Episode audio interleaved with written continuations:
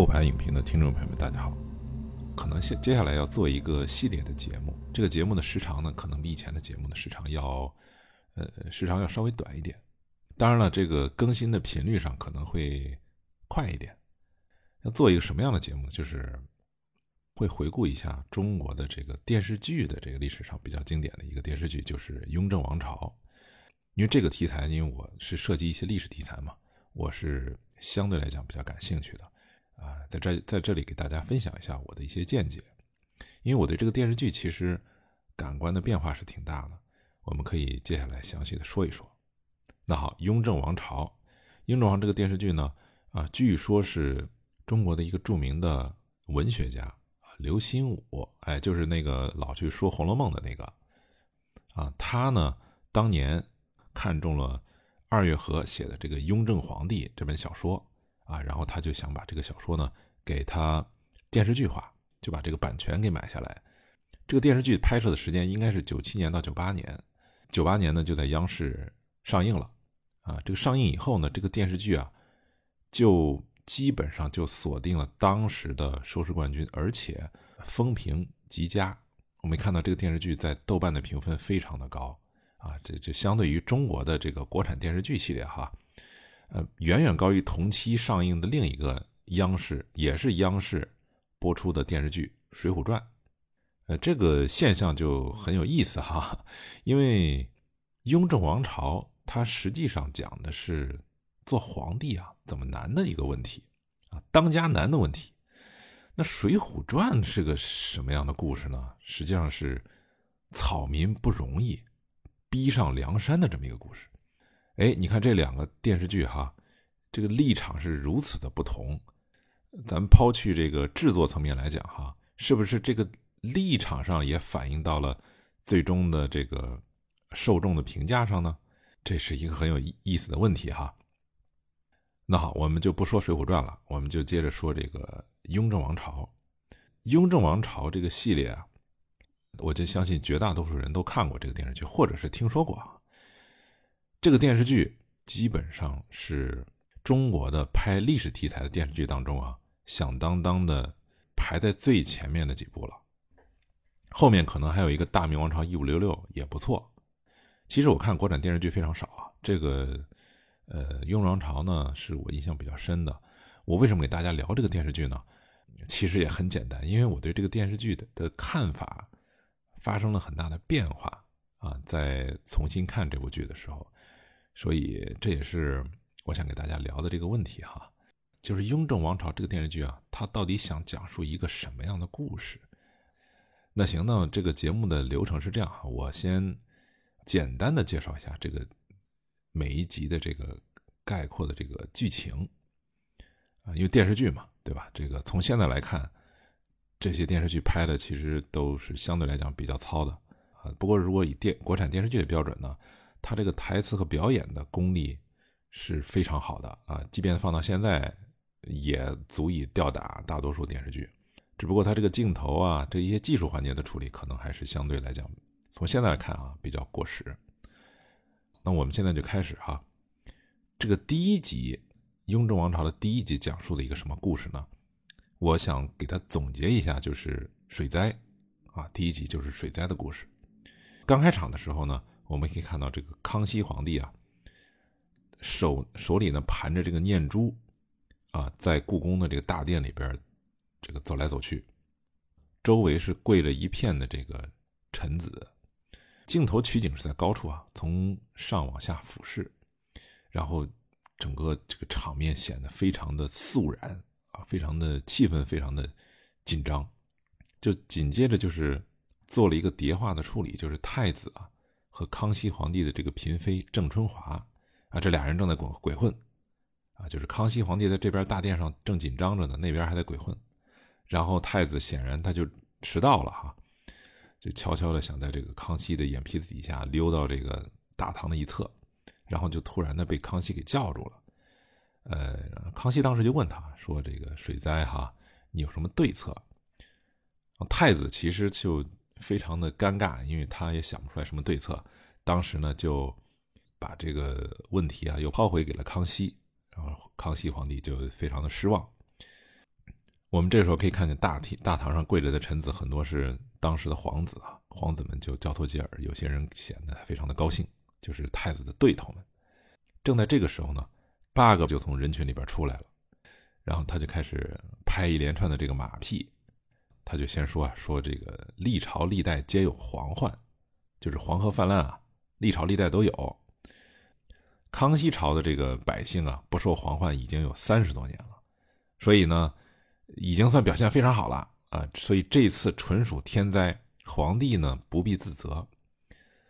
啊，这个时候呢，这个十三阿哥就突然冲出来了啊，就打断了八阿哥的话，说：“八哥，你这别忘了啊，康熙四十三年也有蝗灾啊。”这当时就气氛就非常尴尬，因为我可以看到啊，这个八阿哥在前面拍马屁的时候。康熙皇帝显然哈是十分受用的，但这个时候啊，十三阿哥突然冲出来说了这么一句话，这个气氛一下子就紧张起来了。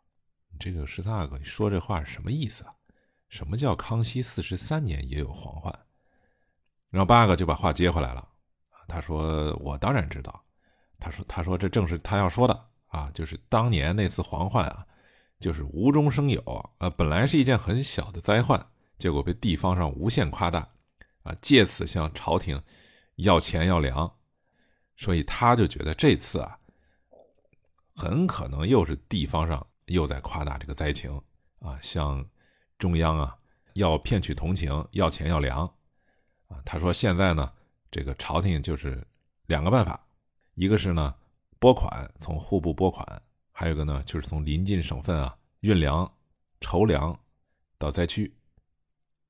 这个时候啊，就是感觉八阿哥说的这番话，就非常的顺溜得体，而且呢，深谙官场政治的这个各方的利益。四阿哥这个时候就突然杀到了，啊，他上来就说说这个他去清查户部款项，所以来迟了。哎，这个时候呢，就引起了当时呃八爷党的这个这个十爷啊十阿哥的不满。十阿哥就说说说四哥，这个户部管领可是八阿哥，你这是越权啊！就向皇帝投诉。皇帝显然也十分认同这个投诉啊，说你这没事你怎么去越过八阿哥去查账呢？呃，然后四阿哥呢就说了一番话，就是意思就是说，呃，康熙皇帝教导他们啊，平常都要去以身作则啊，有主人公的精神去去查。啊，他反正他就说了个理由，就紧接着就说啊，说这个他查过了啊，户部其实已经无钱可拨啊，然后临近省份也没有粮食可调，这就一下子捅了马蜂窝啊，就炸锅了！康熙皇帝是十分的震惊啊，满朝文武呢也开始交头接耳。这个斜刺里杀出啊，这太有讲究了，就是首先。他越过了当时主管户部的八阿哥直接去清点户部的存银，啊，这就是什么呢？这就叫釜底抽薪呢，这直接揭穿了八阿哥你是失职。然后呢，又让他之前的那番发言啊，无非钱粮两项啊，拨款运粮什么的，就把这些发言啊，就论为笑柄啊，你都没钱，你你还拨什么款，还运什么粮啊？啊，这是第一招。其次呢？就是四阿哥在危机的时刻呀，他是先去调查了实情，了解情况，呃，有了数据，啊，再做对策，这就显得比当时满朝文武啊高出一筹，啊，所以他这次的表现压过了包括太子在内的所有的阿哥，在康熙皇帝那里肯定是要得高分的，所以这个剧本到这儿就非常工整了，因为开场不到几分钟。我们看看所有的人物的阵营啊、性格啊、矛盾啊，几乎全部做了交代。而且我们知道哈，就是整个雍正王朝的前半部分，实际上在讲什么呢？就是讲康熙晚年他在寻找继承人。那么太子不行啊，几个阿哥也不行啊，只有四阿哥不负皇帝的期望，登上了皇位。我们这里注意到啊，他可不是不负众望，四阿哥只有一个选民，就是皇帝。他只对一个人负责。那么康熙皇帝他看中的什么呢？他就是看中了四阿哥，他要做一个孤臣，啊，这是整个电视剧的一个核心的一个剧情。他看中的是雍正啊，当时的胤胤禛能够力挽狂澜，用雷霆的手段治理吏治，宁愿得罪满朝文武啊，也要将康熙晚年的那些啊弊病啊一举扫清。所以剧情到这儿呢，康熙皇帝就开始做总结了啊，他就说这些年啊，玄烨把国事交给太子，首先定调了哈，这几年的统一的这个主管大局的是太子。然后四阿哥做出对策以后呢，康熙皇帝就说：“说这个灾患如此啊，皆因人事不修。那么人事不修呢，上天便降下灾祸。然后后边他又讲说，宗室与国同体，这大水今天淹的是百姓，如果我们不能好好的感知天意呢，这水明天淹的就是这座紫禁城。这个就是今天这一集哈，我想给大家讨论的这么一个问题。”我不知道听众朋友们在当时看这个康熙王朝的时候，看这个康熙说的这句话，有没有觉得很蹊跷啊？就是这个灾患和人的这个治理活动，它是怎么联系到一起的呢？我们看从剧情上讲啊，因为这个康熙皇帝啊，他原本可以把这个黄河泛滥啊归咎于天灾，啊，就是八哥说的这是天灾啊，对吧？是一个偶然。可是康熙他为什么在这个时候硬要把黄河泛滥说成是人祸呢？我们当然现在知道啊，这基本上就是有违常理的。可是当时皇帝为什么要这么说呢？我们注意一个前提啊，康熙皇帝说这番话的第一句话就是：“这些年，玄烨把国事交给太子。”哎，这就是一定调，就是主持大局的是太子，这是第一层。所以从这儿理解，我们可以隐隐约约的得出这么一个结论啊，就是康熙皇帝他就是要借着这次的灾患，或者说吧，是主创人员他要借着这次灾患，来攻击当时主持大局的太子啊这么一种政治现状。可是就这样来说哈，我们注意到这种逻辑，就是天灾和人的治理活动是有关联的这个逻辑，实际上是非常危险的，因为正如十三阿哥突然发难。讽刺八阿哥拍马屁那样哈，这个皇患他可不是在太子主政时期才有的，而康熙主政时期他也有。当然，十三阿哥为什么说这句话，实际上也是在剧情上讲啊，这是剧情要亮明身份啊，同时也要揭露十三阿哥当时他的为人、性格以及他所在他的这个阵营。就是十三阿哥他他说的这句话，其实就揭示了潜在的这么一个。危险、灾患和人的治理活动，既然要联系在一起，那不可能只有这次联系在一起。那之前的灾患怎么解释呢？所以康熙皇帝为什么要这么说呢？我们放到历史上讲啊，这句话实际上被过去历朝历代的很多皇帝都讲过，而且皇帝这么说，在官场上、在社会舆论上是很有影响的。灾患。是因为世间的治理出现了一个问题，这个论断是从何而来呢？我们要追溯的话，这种论断可能可以追溯到《尚书》或者《诗经》里边的内容。不过，这种说法呢，占据舆论的主流市场是应该是从汉代才开始的。这其中标志性的一个发展呢，就是西汉年间的这个董仲舒啊，就是儒家的这个大儒董仲舒啊，他呈上给汉武帝的这么一个啊。对策叫做“天人三策”，啊，他在这里面就提到了三个问题。第一个问题呢，就是王朝的这个合法性的问题。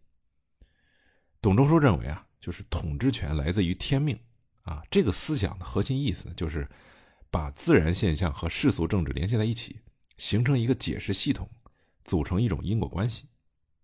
世俗政治它会导致一个特殊的自然现象，政治运转良好会导致祥瑞。啊政治运转出现问题呢，就会导致灾异。这种思想理论呢，其实形成了中国古代影响力不可忽视的一种意识形态。啊，我们可以注意啊，这里边所说的自然现象是灾异，不是灾祸。也就是说，除了能够造成经济损失的这么一些自然现象，像风灾啊、水灾啊、火灾啊之类的啊，呃，可以作为出问题的象征。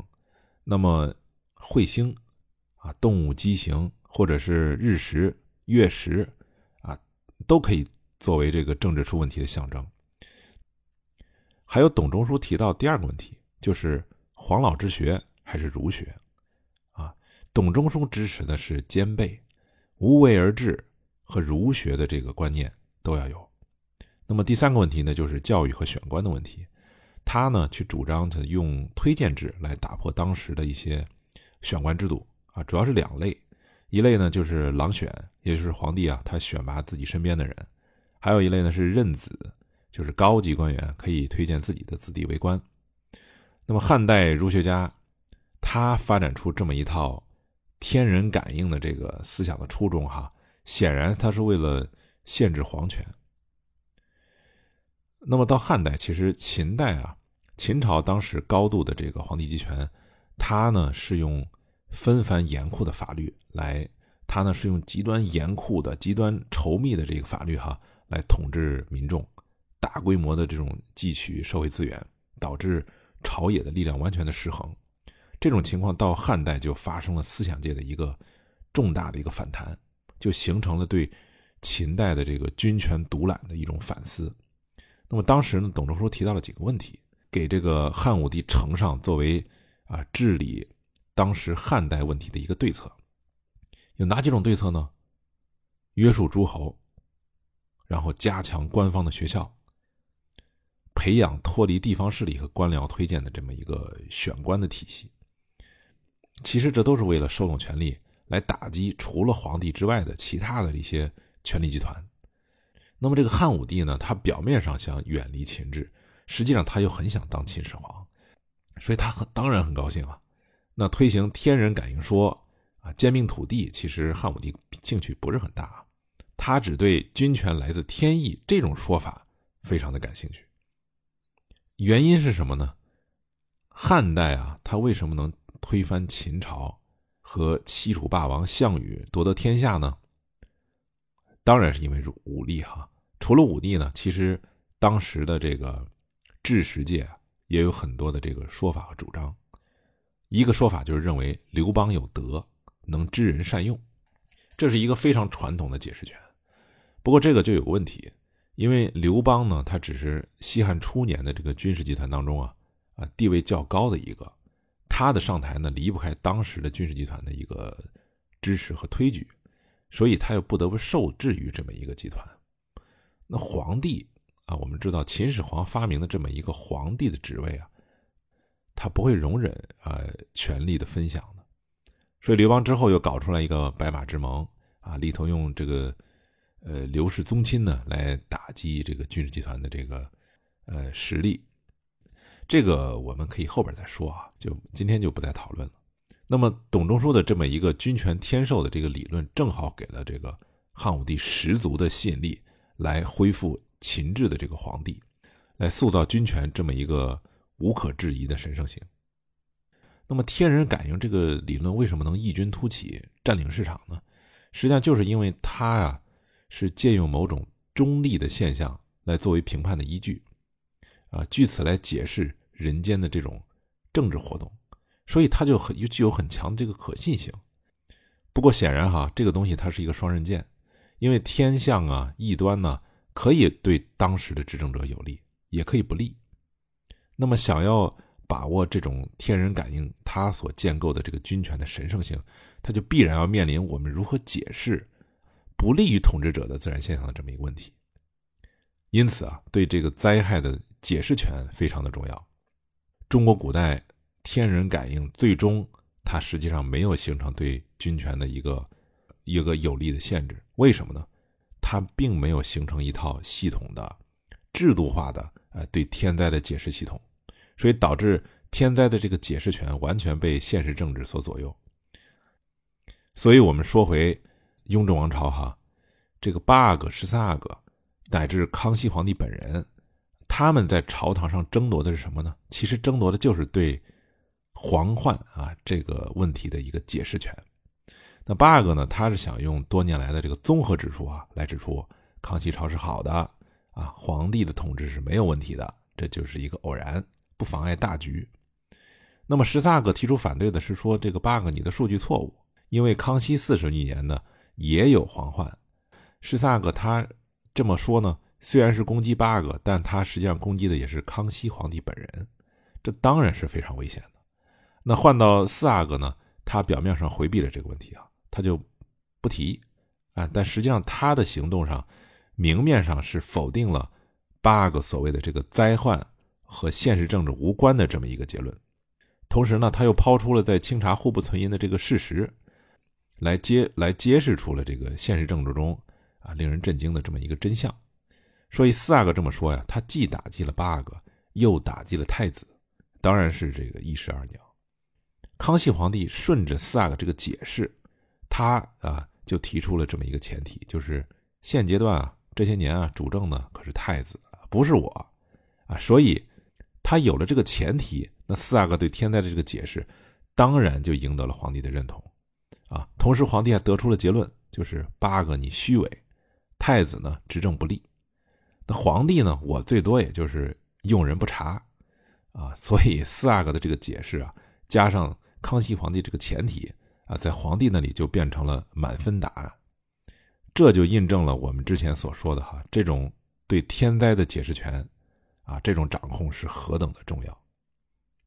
那说到这里呢，我们就想就想谈到另一个问题啊，就是东方的这个天人感应学说啊，啊。君权天授，他想限制皇权就失败了。那为什么同样具有君权神授理论的这个西方，它就能够产生这个大宪章呢？这个问题就非常复杂了。我这肯定是呃才疏学浅啊，无法给出完整的回答。不过这里呢，我想提到一本书哈，就是啊中国的有一个社科院的一个教授王毅，他写了一本书叫《中国皇权制度研究》。这里边就提到了，啊，法理型的这个东西方差异的一个说法，这个问题就很有意思。这本书很厚哈，我这里边就简单的说一说来，呃，作为一个引子。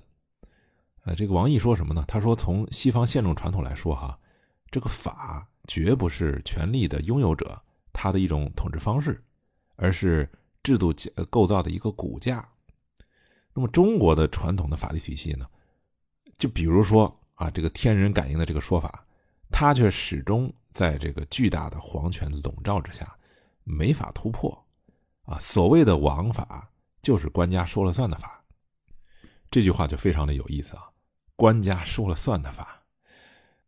那王毅提到什么呢？他认为哈，中国的这个法永远在皇权之下，是因为一个世界观的问题，就是中国传统政治理论当中啊。它涉及一个国家制度起源的一个学说，这个国家是怎么起源的呢？这个世界是如何产生的呢？这个世界原本是黑暗，啊，到处都是灾难，那么是圣人承应天命，在这一团黑暗和灾难当中呢，开辟了光明，使得宇宙啊摆脱了一个混沌的状态。那么由圣人创造出秩序，将生存条件和技能传授给了一般人，啊，于是。带来了文明，那么圣人呢，就相应取得了绝对的权利和统治者的这么一个资格。这套理体系它伴随着什么呢？就是普通民众啊，他的原始状态其实就是禽兽啊，不是人啊。仅仅是因为圣人的赐予，他们才被动的得到了文明，成为了人。所以这个圣人的统御的权利是绝对的、前提性的、无限的，甚至是永恒的。这就是王毅的在。书中的这么一个说法，所以法在中国传统当中啊，始终是术，是工具。有了这么一个世界观的前提，推演下来呢，我们可以得出结论，就是国家是君主私有的，而君主的意志呢，就是国家的意志，立法权呢属于君主。这么一来哈，这个普通民众呢，只有公顺的这个资格，他没有去呃了解法律剧的一个任何的权利。那么西方我们知道啊。罗马法系的查士丁法典，它强调一个原则，就是对所有人都有效力的法律呢，必须由所有人通过。所以，罗马皇帝他贵为皇帝，他也必须自己去宣布自己接受民法大权的这个约束，啊，承认他的权威是来自法律的。所以呢，皇帝是在法下，啊，他是代表行罗马人行使全部法律权利，这样的一种制度上的安排。和这种对法的理解，在中国的传统社会当中是完全不可能想象的。所以我们可以看到啊，东西方法理的这个概念的直接差别啊，它就源于一种宇宙观的差别。所以尘世啊和神的这么一个紧张关系，在中国传统的这个儒学为代表的哲学体系当中啊，并不存在。中国人讲究的是天人合一，它是和谐的。啊，天人感应这个说法，也是对这种紧张关系做了一定的呃演绎，产生出来的这么一个解释。说到这儿有点扯远了哈，我们还是回到康熙皇帝为什么要说蝗灾是因为人事不修啊？因为在中国古代传统的这个政治化当中哈，皇帝的权力的合法性和宇宙秩序也是高度重叠的。皇帝对整个宗法社会的这个统御的秩序啊。